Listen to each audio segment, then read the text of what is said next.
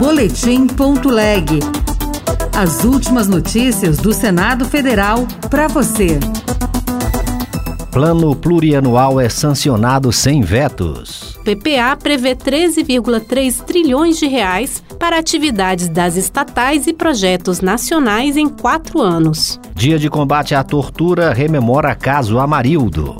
Eu sou Gesiel Carvalho e este é o Boletim Ponto Leg. Boa tarde. Foi sancionado sem vetos o Plano Plurianual 2024-2027, lei que norteia a elaboração dos orçamentos anuais e define os eixos de ação considerados prioritários para os próximos quatro anos.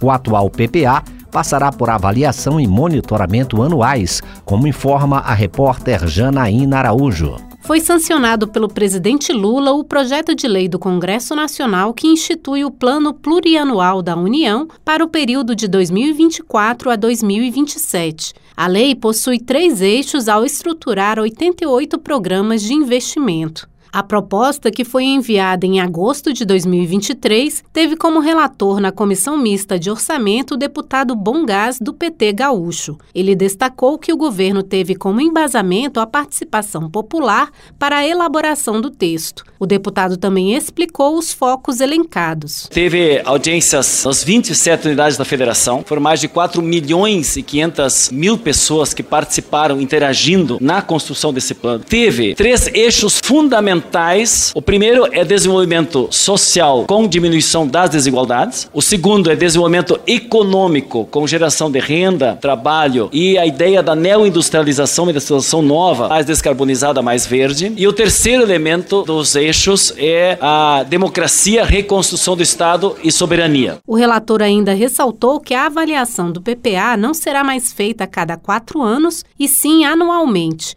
A análise e monitoramento serão feitos pelo Congresso Nacional com dados públicos para participação da sociedade. A lei do PPA prevê 13,3 trilhões de reais para atividades das estatais e projetos nacionais em quatro anos. Cerca de 3 milhões de brasileiros já têm a nova carteira de identidade nacional, segundo o Ministério da Gestão e Inovação em Serviços Públicos. Ontem terminou o prazo para que os estados comecem a emitir o documento, que terá o CPF como número único de identificação, em substituição ao Registro Geral, o RG. A mudança é fruto de uma proposta aprovada pelo Congresso Nacional e que no Senado teve como relator Esperidião Amin, do PP catarinense. Para o senador, a identificação a partir do CPF facilita a vida das pessoas. Que a numeração do CPF será protagonista e os indivíduos não mais terão que se recordar ou valer-se de diferentes números para que diversos órgãos públicos, bases de dados e cadastros os identifiquem. Portanto, a ideia é mais do que saudável, é necessária, é econômica.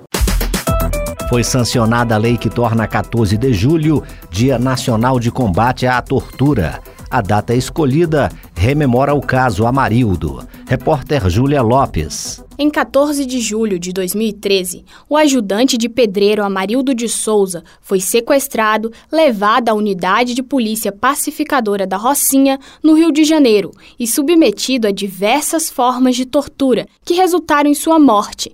A partir da Lei 14.797 de 2024, sancionada pelo presidente Lula, a data do sequestro de Amarildo passa a ser o Dia Nacional de Combate à Tortura, marco para que crimes como esse não caiam no esquecimento. A promoção da memória é parte do processo de reparação defendido pela Corte Interamericana de Direitos Humanos, como enfatizou Fernanda Nascimento, representante do Ministério dos Direitos Humanos e Cidadania, no debate ocorrido no final de 2023, na Comissão de Direitos Humanos do Senado. O primeiro conjunto reparatório seria investigação e elucidação das situações de violência ocorrida. Segundo conjunto reparatório segundo item, é a responsabilização dos agentes que praticam as violações. Terceiro, é a reparação dos danos suportado pelas vítimas. Quarto, é a promoção da memória. E quinto, é a adoção de medida destinada a prevenir repetição das violações no futuro. O projeto que deu origem à lei que transforma 14 de julho no Dia de Combate à Tortura